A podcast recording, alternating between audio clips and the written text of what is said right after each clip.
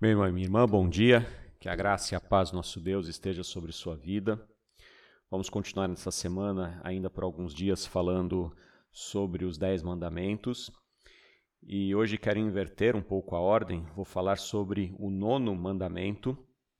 Vou deixar o oitavo e o décimo para depois, porque eles estão relacionados. Hoje, Êxodo capítulo 20, versículo 16, diz o seguinte: Não darás falso testemunho contra o teu próximo. Ah, irmão, como esse mandamento é atual e necessário.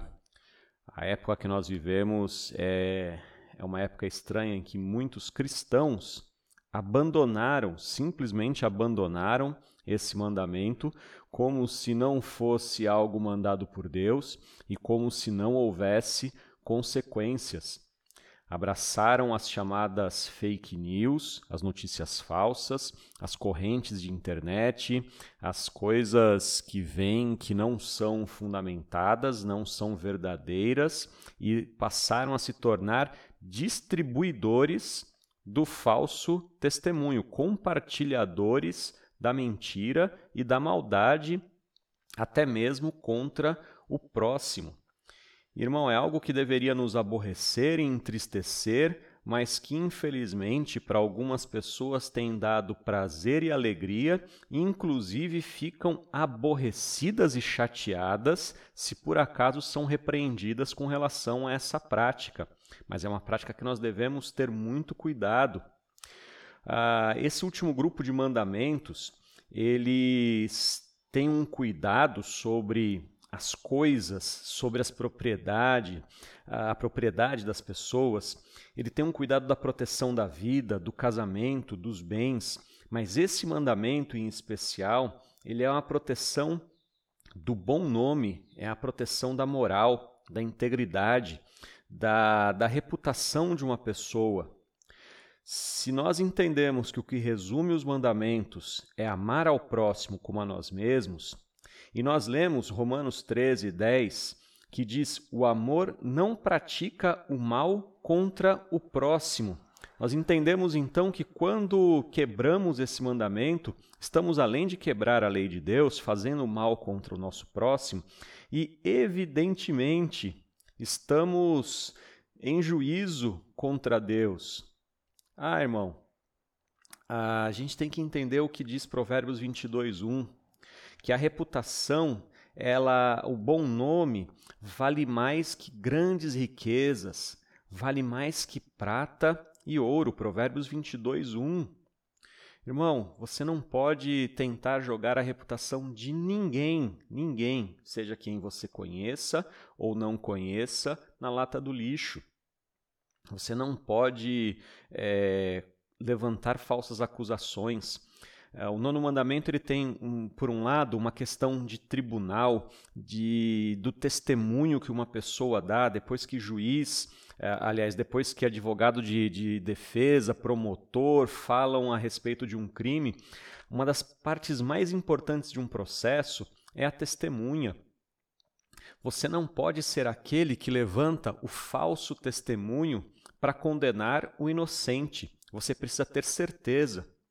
Em muitos países sérios, ah, é comum que o perjúrio, que é o falso testemunho deliberado, seja um crime gravíssimo, porque a adulteração de provas é grave. Agora, a adulteração do testemunho é gravíssimo, não deveria acontecer, sendo em muitos países crime. Nós deveríamos entender que se os ímpios conseguem entender o peso dessa do falso testemunho, nós cristãos deveríamos ser exemplo nisso e não temos sido totalmente. Ah, o falso testemunho ele não aparece apenas no tribunal, ele aparece em, em contextos mais peculiares nossos. Quem, quando criança e que tinha um irmão mais novo ou mais velho, que não fez a falsa acusação de dizer: Olha, não, eu não fiz nada, foi ele. Isso é pecado. Quando adultos, as pessoas fazem isso também em suas famílias, é, na vizinhança, no trabalho. Quantas calúnias! Uh, o exagero da verdade também é uma mentira. A, a, diminuição da verdade também é uma mentira. qualquer distorção daquilo que aconteceu é considerado mentira e, portanto, um falso testemunho. E se isso prejudicar o nosso irmão, pior ainda. É por isso que a Bíblia diz que o nosso sim deve ser sim, somente sim, e o não deve ser não, somente não. Se nós distorcemos e mudamos o sim, ou distorcemos e mudamos o não, a Bíblia nos diz que isso é de procedência maligna. Por quê? Porque não é verdade e o pai da mentira é o diabo. Portanto, a palavra do cristão deve ser comedida, pensada, raciocinada e evite qualquer maneira, qualquer distorção daquilo que não seja verdadeiro. Lembrem-se que Jesus sofreu por causa da, do testemunho de falsas testemunhas. Nós não devemos ah, achar que, por exemplo, nós podemos mentir para evitar um mal menor. Ainda assim, é um mal, é algo ruim. A mentira continua sendo ruim. Ela trará os seus males no tempo devido.